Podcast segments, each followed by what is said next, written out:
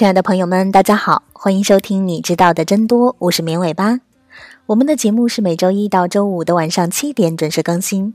现在大家除了可以在各大音频平台收听节目之外，还可以在微信公众号里面直接收听哦。我们节目的背景音乐还有很多有意思的推送，都在公众号里，欢迎大家来公众号跟绵尾巴互动和交流。怎么加入我们呢？直接在微信里面搜索“绵尾巴”三个字的全拼就能找到了，等你来哦。一般来说，医疗工作者对待养胃的态度是这样的：好好对待胃，保持胃的功能。然而，大部分人对待养胃的态度却是这样的：好好养养胃，这样我就可以胡吃海喝了。其实，养胃这个问题，任何人都能道出个八九不离十。无外乎饮食健康、规律作息、心情美丽、戒烟忌酒。你若安好，胃也就好；你若不好，胃不仅不好，还会死给你看。然而，大部分人对养胃的态度却是有问题的。养胃是因为自己让胃作死了，比如暴饮暴食了，养个胃吧；比如痛饮三大碗了，养个胃吧。在医生眼里，这种行为就是不作死就不会死。也正是因为态度不端正，所以很多养胃的方法是有问题的。很多人在养胃问题上也存在着误区，最常见的有这几个：第一，认为那些柔软的食物可以养胃，大米粥、面条一直被认为是养胃佳品。虽说在胃不舒服的时候食用这些，胃会觉得舒服一点儿。然而，不要看它们身娇柔软，一推倒就以为可以一直拿它们伺候胃。其实有的时候。胃还真不好这一口，胃功能有用进废退的特点。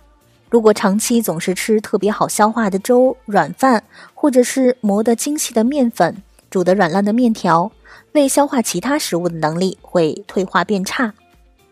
第二个误区就是迷信所谓养胃或者伤胃的食品。对很多人来说，吃是养胃的一个重要手段。毕竟吃的东西最终都到胃里了，那么吃的对或者吃的不对，都会对胃造成影响了吗？这话说的是没错，不过有些人吃的东西就有点奇怪了。比如养胃有吃猪肚养胃的说法，理由是以形补形。同理，还有诸如吃核桃补脑之类的。对于这样的观点，我们只能用一个反问句来回应：我喂你吃个猴，你就能为我生个猴吗？同理，关于伤胃也有不能喝咖啡的说法。然而，在二零一三年，一项研究研究了八千零一十三名健康人群，喝咖啡与消化性溃疡是否有关？最终的结果是，胃溃疡或者是十二指肠溃疡的发生与否，跟喝咖啡并没有半毛钱的关系，而主要与有无幽门螺旋杆菌的感染、是否吸烟等有关。所以，与其相信各种多如牛毛的养胃或者伤胃的食物，不如在患上胃病之前好好吃饭、正常生活。第三个误区是，得了胃病还指望靠养。很多胃病都是慢性的，每个人的感受也不一样。如有一部分的胃炎病人，炎症虽然不厉害，但也可能会有明显的胃痛反应；而有些胃溃疡甚至是胃癌的病人，从始至终都没有一点胃痛胃胀。最后可能是因为迅速消瘦，或者是大便变黑，才到医院检查发现问题的。这种症状上的差异是胃部疾病的一个特点。也正是因为这个特点，很容易导致胃病患者忽视胃病的治疗，转而依靠所谓的养胃来解决。然而，一旦胃病确诊，再指望依靠健康饮食的养胃方法就有点晚了。